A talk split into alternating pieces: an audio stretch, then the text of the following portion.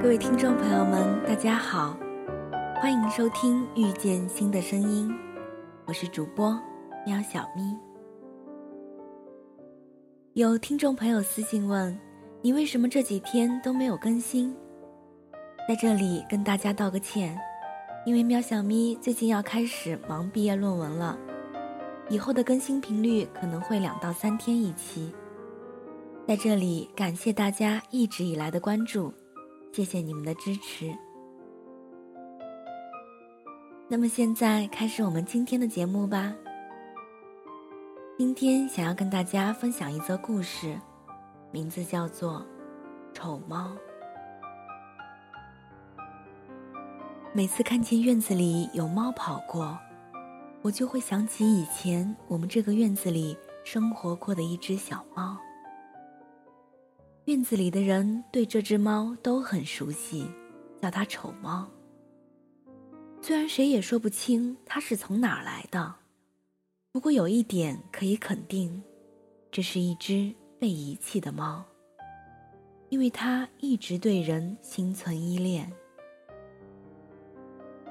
这只被叫做丑猫的猫的确很丑，只有一只左眼，右眼处是一个黑乎乎的。令人恐怖的生动。右耳也残缺不全了，一条又宽又长的伤疤从头顶一直延伸到肩上。右后腿不知什么时候折断又接上了，但已经严重弯曲。尾巴早就没了，只剩下短短的一截，总是翘着。全身暗灰色的毛，脏兮兮的，黑色的条纹已经很难分辨出来。凡是见过这只猫的人，产生的第一个反应就是：这只猫真丑。因为这只猫相貌丑陋，所以人们都不待见它。孩子们看见它，远远的就绕开了，更别提去摸摸它、抱抱它了。大人们一看见它就吓唬它、驱赶它，甚至还用石头打它。丑猫有时候想进到楼道里去，但人们只要一发现，就用浇花的水管子浇它，或者用楼洞门掩它的爪子。但不管人们怎样对待它，丑猫从不反抗。如果人们用水管子浇它，它不跑也不躲，只是顺从地站在那儿，任凭冷水淋到身上。如果人们扔东西打它，它也只是轻轻地抬抬爪子，好像在请求人们的原谅。与人亲近一直都是丑猫的一个梦想。如果有哪个胆大的孩子看见它没有躲开，它就赶忙跑过去，用头蹭人家的手。边蹭还边叫着，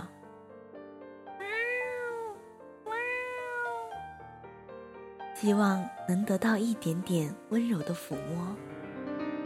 如果有人能破天荒的抱抱它，它就急忙想舔舔人家，渴望能留住这一刻难得的温情。但是更多的时候，丑猫得到的都是厌弃和驱赶。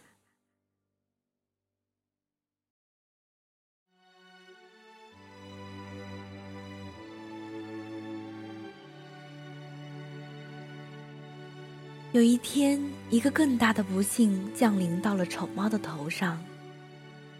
孤独的丑猫朝附近的几只狗走了过去。它大概是太寂寞了，想和那几只狗交个朋友吧。但没想到，那几只狗却毫不客气地咬伤了它。当时我在屋子里听到丑猫凄惨的叫声。急忙跑了出去。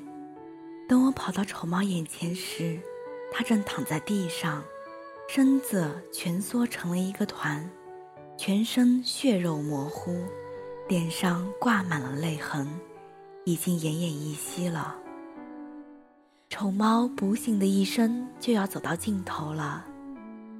我把它从地上抱了起来，它声音嘶哑，艰难地喘息着。我双手抱着他，一动也不敢动，唯恐再弄痛了他。而他却挣扎着要舔一舔我的手。我把他搂到了胸前，他的头紧紧地贴到了我的手掌上，用那只黄黄的小眼睛凝视着我。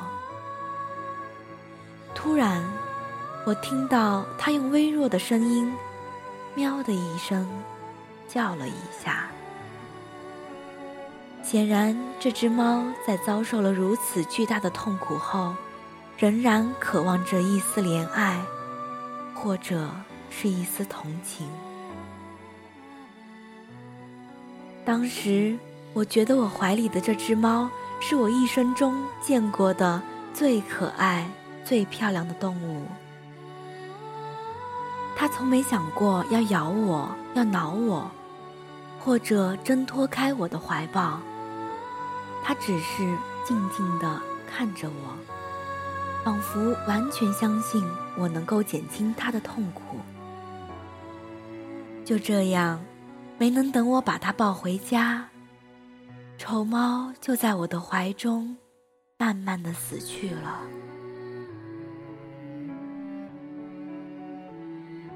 丑猫只是身体残疾，而我们人类是心灵残疾。我们往往对那些美丽的生物关爱有加。而对那些看似丑陋、卑微、弱小的生灵却漠不关心。但是，这世间的大爱应该是对一切生命的敬重，不因其美丽而关怀呵护，不因其丑陋而鄙视、厌弃。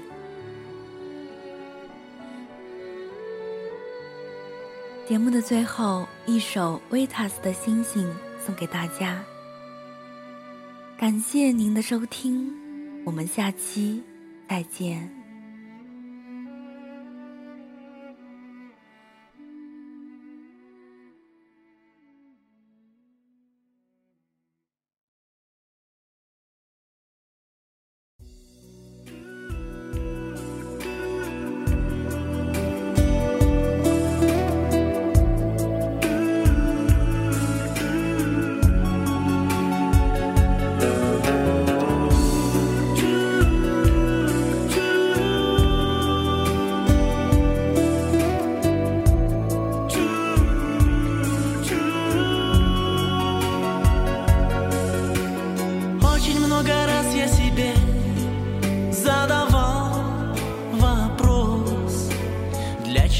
Родился на свет, я взрослел и рос.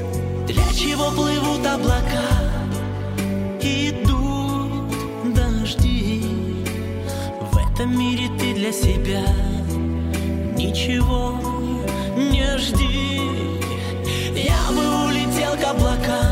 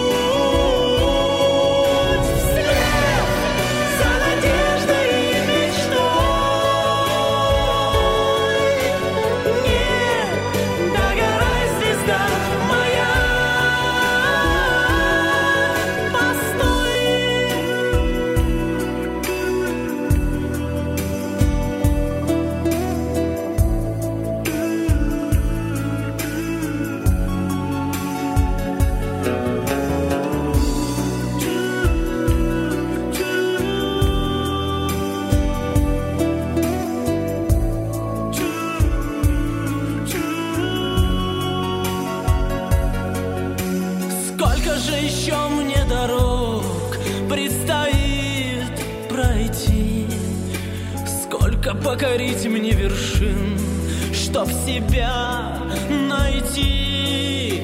Сколько же с отвесной скалы мне падать вниз? Сколько начинать все с нуля? И есть ли смысл